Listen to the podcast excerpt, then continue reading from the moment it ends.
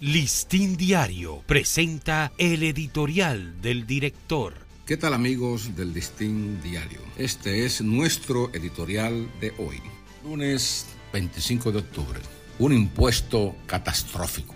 Los puros de tabaco son hoy por hoy los reyes de la exportación dominicana, convirtiéndonos en la primera potencia mundial en este rubro.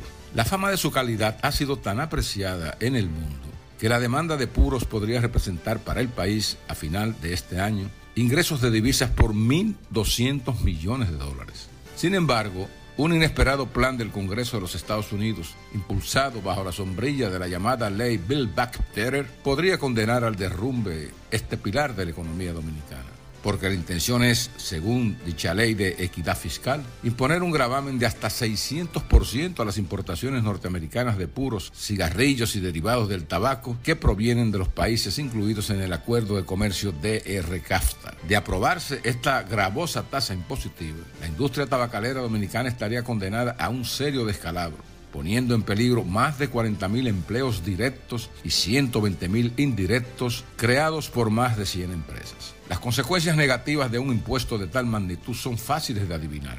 Vendría el cierre forzoso de empresas manufactureras con su consiguiente desempleo, el abandono del cultivo por su baja rentabilidad y la caída de las previsiones de ingresos de divisas hasta en 650 millones de dólares una verdadera catástrofe para la economía dominicana, tan terrible como la del COVID. El gobierno dominicano tiene que mover rápidamente todas sus energías en una estrategia latinoamericana para convencer al Congreso de los Estados Unidos de no propiciar estas ominosas probabilidades. Es nuestra recuperación económica la que está en juego en estos momentos y por tanto no puede omitirse ningún esfuerzo para intentar sofocar ese peligro antes de que sea muy tarde.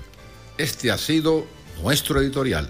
Listín Diario presentó el editorial del director.